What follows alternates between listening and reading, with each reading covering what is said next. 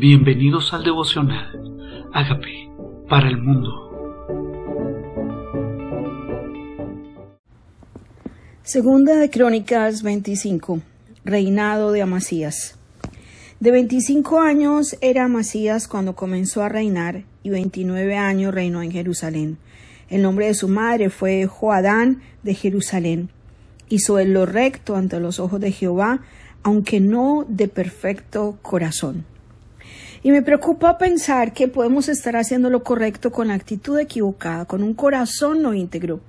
El rey David decía, examina, oh Dios, mi corazón, pruébame y conoce mis pensamientos, y ve si en mi camino de perversidad y guíame por el camino eterno. Tener perfecto corazón. Y luego que fue confirmado en el reino, mató a los siervos que habían matado al rey su padre, pero no mató a los hijos de ellos, según lo que está escrito en la ley en el libro de Moisés, donde Jehová mandó diciendo, no morirán los padres por los hijos, ni los hijos por los padres, mas cada uno morirá por su pecado. Y me encanta saber que en su misericordia Dios no extiende el pecado de los padres sobre los hijos. Dice, reunió luego a Masías a Judá y con, y con arreglo a la familia les puso jefes de millares y de centenas y sobre todo Judá y Benjamín Después puso en lista todos los de veinte años arriba, y fueron hallados trescientos mil escogidos para salir a la guerra que tenían lanza y escudo. Y de Israel tomó a sueldo por cien talentos de plata a cien mil hombres valientes. Mas un varón de Dios vino a él y le dijo, Rey, no, haya contigo, no vaya contigo el ejército de Israel, porque Jehová no está con Israel, ni con todos los hijos de Efraín. Aquí está entonces el Señor mostrando que Israel no era recto para con Dios. Él no necesitaba a los de Israel, solo necesitaba a los de Judá. Este profeta habla al corazón del rey y miremos qué hace el rey. Dice, pero si no vas así, pero si vas así y lo haces y te esfuerzas para pelear, Dios te hará caer delante de los enemigos porque en Dios está el poder o para ayudar o para derribar. Y Amasías dijo al varón de Dios, ¿qué pues se hará de los cien talentos que ha dado el ejército de Israel? Y el varón de Dios respondió, Jehová puede darte mucho más que esto. Dios nos puede dar mucho más que eso. Hay cosas que pensamos que perdemos porque estamos haciendo las cosas a la manera de Dios. Pero es la bendición de Dios la que enriquece. Es preferible perder ese dinero y no perder la bendición de Dios sobre nuestras vidas. Dios nos puede dar más.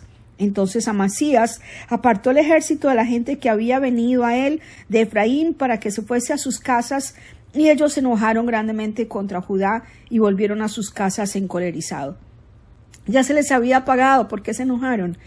Forzándose entonces Amasías, sacó a su pueblo y vino al valle de la sal y mató a los hijos de Seir diez mil, a los hijos y los hijos de Judá Tomaron vivos a otros diez mil, de los cuales llevaron a la cumbre de un peñasco y de allí los despeñaron, y todos se hicieron pedazos. Mas los hijos del ejército de Amasías había despedido que no fuesen con él a la guerra, invadieron la ciudad de Judá desde Samaria hasta Bedjorón y mataron a tres mil de ellos y tomaron gran despojo. Volviendo luego a Masías de la matanza de los edomitas, trajo también consigo a los dioses de los hijos de Seir y los puso ante sí por dioses y los adoró y les quemó incienso. Qué grave es esto. Cuando Dios le dio la victoria sobre sus enemigos, Él trajo los ídolos que no salvaron a sus enemigos y los puso, los adoró. Dice, por esto se encendió la ira de Jehová contra Masías y envió a él un profeta que le dijo, ¿por qué has buscado los dioses de otra nación que no libraron a su pueblo de tus manos? Y hablándole el profeta estas cosas, él le respondió, ¿te han puesto a ti por consejero del rey? Déjate de esto, porque quieres que te maten. Y a cuando terminó de hablar, el profeta dijo luego, yo sé que Dios ha decretado destruirte, porque has hecho esto y no obedeciste mi consejo. El profeta de Dios lo que le estaba diciendo es, no adores esos dioses de otras naciones. No te inclines a ellos. Este profeta venía de parte de Dios. ¿Qué pasa cuando nosotros queremos acallar las voces que vienen de parte de Dios? ¿Qué pasa cuando Dios quiere ministrar a nuestro espíritu y nosotros no atendemos a su dirección? dice Dios ha determinado, ha decretado destruirte. Por eso. Y Emasías, rey de Judá, después de tomar consejo, envió a decir a Joás, hijo de Joacás, hijo de Jehú, rey de Israel, ven y veámonos cara a cara. Entonces Joás, rey de Israel, envió a decir a Amasías, rey de Judá, el cardo que estaba en el Líbano envió a decir al cedro que estaba en el Líbano, diciendo, da tu hija mi hijo por mujer. Aquí que las fieras que estaban en el Líbano pasaron y hollaron el cardo. Tú dices, he aquí derrotado a Edón, y tu corazón se enaltece para gloriarte. Quédate ahora en tu casa, para que provocas un mal que puedas caer tú y Judá contigo. Mas Amasías no quiso ir, porque era voluntad de Dios que quería entregar en las manos de sus enemigos por cuanto habían buscado a los dioses de Edón.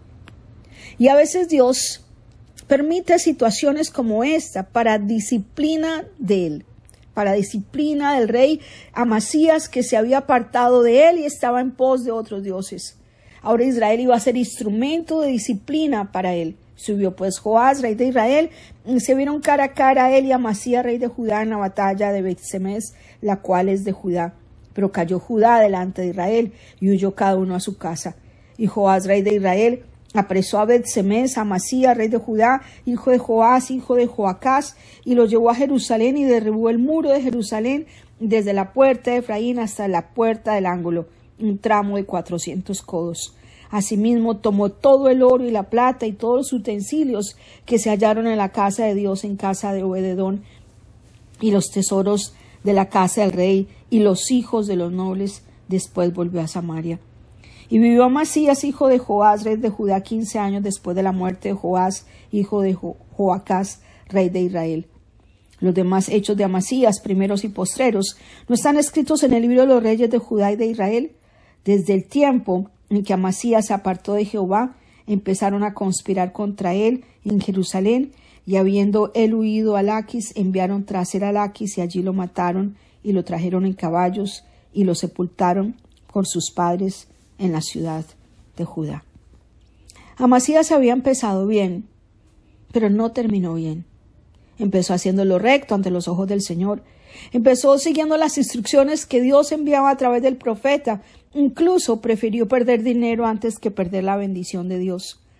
Pero su corazón se desvió tras los ídolos. Qué grave es que nuestro corazón se desvíe. Qué grave es que nuestro corazón no sea recto para con Dios y es necesario venir a Dios con nuestro corazón y decirle, limpia de mi corazón todo aquello no grato. Quiero que mi corazón sea recto. Y qué grave es que nos inclinemos a los dioses que no salvan, que no ayudan, que nos, nos han sacado de nuestras tribulaciones. Hoy necesitamos reconocer que si hay ídolos en nuestro corazón, si nos hemos inclinado a cosas que no vienen de Dios, cosas que no le agradan a Él, que Él ya nos ha hablado a través de su palabra que no hagamos. Hay cosas, ¿qué tal si le decimos al Señor, limpia mi corazón toda idolatría? Limpia de mi corazón todo deseo de caer, todo miedo al hombre y todo deseo de agradar a los hombres más que a ti. Hoy quiero no hacer alianzas que tú no pidas que yo haga, no ir a la guerra con quien tú no pidas que yo vaya, no hacer asociaciones con quien no deba y no inclinarme ante tú lo que tú me has pedido que no me incline. Haz mi oído obediente, mi corazón obediente, mi oído dócil y que yo haga tu voluntad, Señor. Guárdame de tentación no me dejes, líbrame del mal, porque tuyo es el poder, el honor y la gloria. Ayúdame en mi debilidad y guarda mi corazón de desviarme. Dile, Señor, reconozco que soy pecador y mi corazón tal vez se ha desviado detrás de lo que he conquistado. Límpiame, Señor, limpia mi corazón. Reconozco que soy pecador, pero tú moriste en la cruz por mi pecado y resucitaste para darme vida nueva.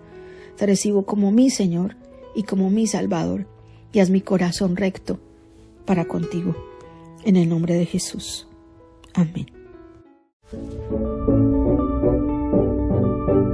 Hola amigos, queremos que usted sea parte de esta obra que estamos haciendo a través de Agape para el mundo y que este mensaje de Jesús llegue hasta la última de la tierra.